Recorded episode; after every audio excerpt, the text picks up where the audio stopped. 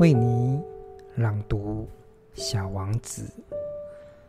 可怜的诡计所隐藏的温柔。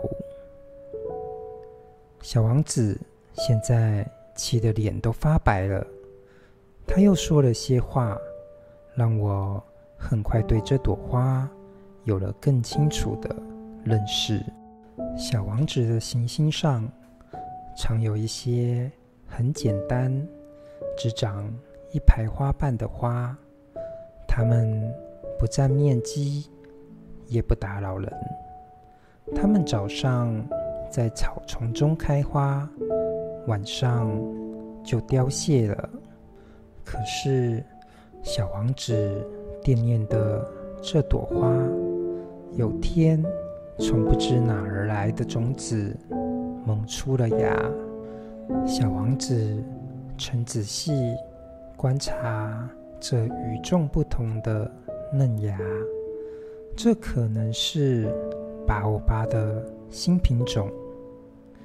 可是，这棵灌木很快。停止了生长，准备开始开花。小王子亲眼看见巨大的花瓣嫩芽诞生，他清楚地觉得从那儿将会有奇迹发生。可是，那朵花在温床保护下，不停地准备装扮自己。他小心翼翼地选择颜色，他花费了很多时间穿衣服，他一瓣一瓣的整理自己的花蕊。他不愿意花朵绽放后像红罂粟花那样皱。那朵花一心一意的只想要美轮美奂的。绽放。哦，是的，它艳丽极了，因为它那神秘的沐浴延长了许多许多的日子。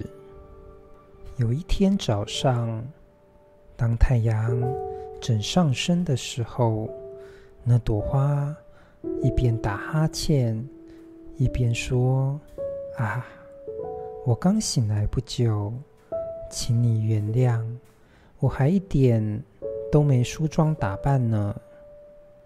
那时，小王子压抑不住心里的赞美，说道：“你是多么美丽呀，可不是吗？”那朵花温柔地回答：“我诞生的时候刚好太阳。”小王子。早就料到他不会太谦虚，但他确实是如此美丽动人。不久，那朵花继续说：“我想现在该是早餐的时候了，请你。”小王子觉得尴尬，他找到一桶清水，为那朵花朵服务。就这样，那朵花很快的为他的虚荣所苦。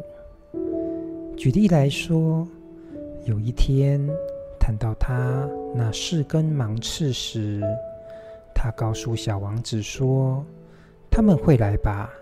那些老虎，有爪的老虎。”小王子否认道：“我的行星上面。”没有老虎，何况老虎又不吃草。我不是草。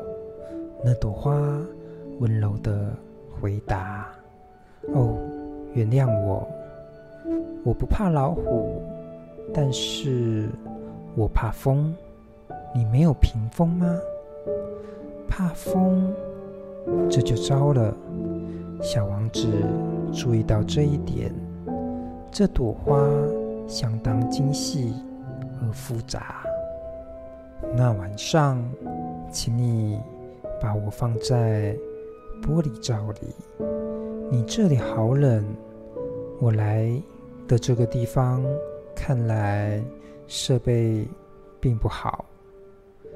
花朵打断自己的话，它刚从种子绽放出来，它还没有见识过别的世界，它竟然撒了这样令人惊异的谎，不觉得惭愧，于是咳嗽了两三声，并怪罪小王子：“我的屏风呢？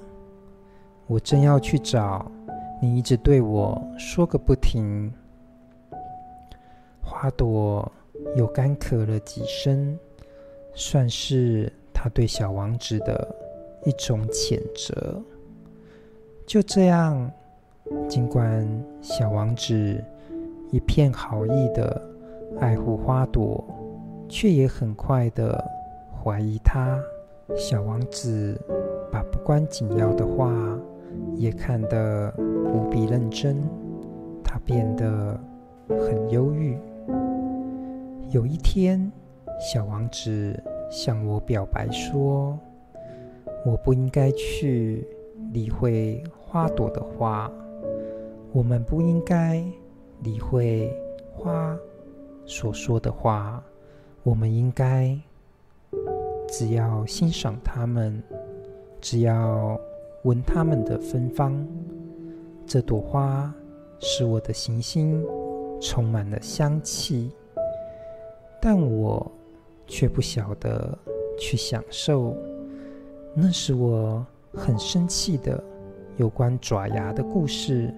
本来应该使我感动的，小王子又坦白的告诉我说，当时我不晓得去了解，我应该根据花朵的行为，而不是依据他的话。去判断它，它使我充满香气，充满光。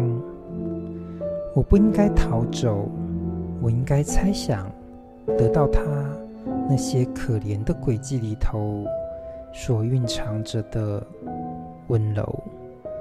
花是这样的矛盾，但我当时太年轻了。我不懂得爱他。